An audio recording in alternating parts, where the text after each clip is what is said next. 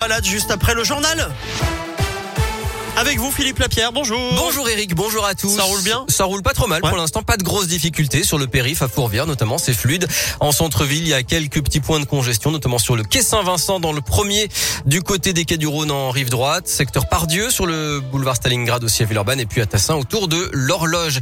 Et puis tiens d'ailleurs, euh, ça ne va pas vous surprendre si vous avez l'habitude de de prendre la voiture à Lyon. C'est la douzième ville la plus embouteillée du monde, résultat d'un classement d'une société américaine spécialisée dans l'analyse du trafic. Vous avez passé en moyenne 102 heures dans votre voiture cette année, l'équivalent d'un peu plus de 4 journées. On roule en moyenne à Lyon à 20 km heure. Les détails sur radioscoop.com.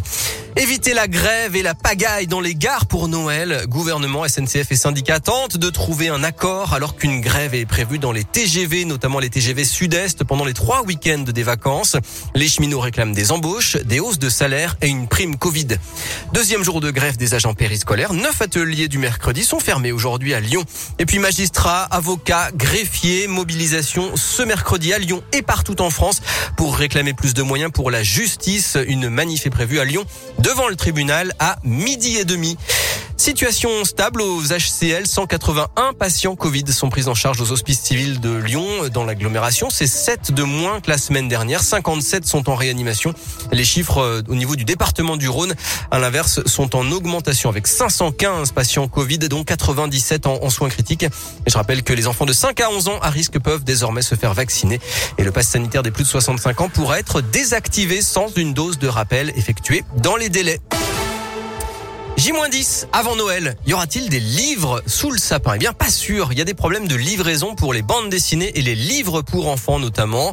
Le distributeur MDS qui achemine les livres depuis les maisons d'édition jusqu'aux libraires manque de personnel dans ses entrepôts. Écoutez, Dominique Minard, libraire dans la région. Vous, clients, si vous venez à la librairie, vous nous demandez un exemplaire d'un titre d'un éditeur distribué par ce distributeur MDS, nous ne pourrions pas vous le commander, sauf à en prendre trois exemplaires.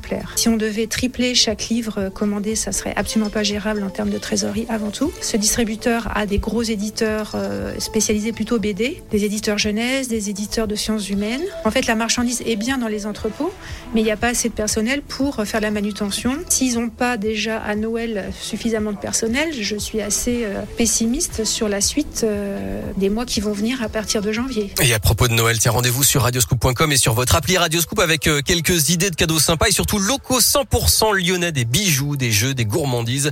Et puis le football pour terminer avec la billetterie qui est ouverte pour le 32e de finale de la Coupe de France entre la Duchère et l'AS Saint-Etienne dimanche à Balmont. Il reste un peu moins de 2000 places à vendre selon le club ce midi. Très belle journée.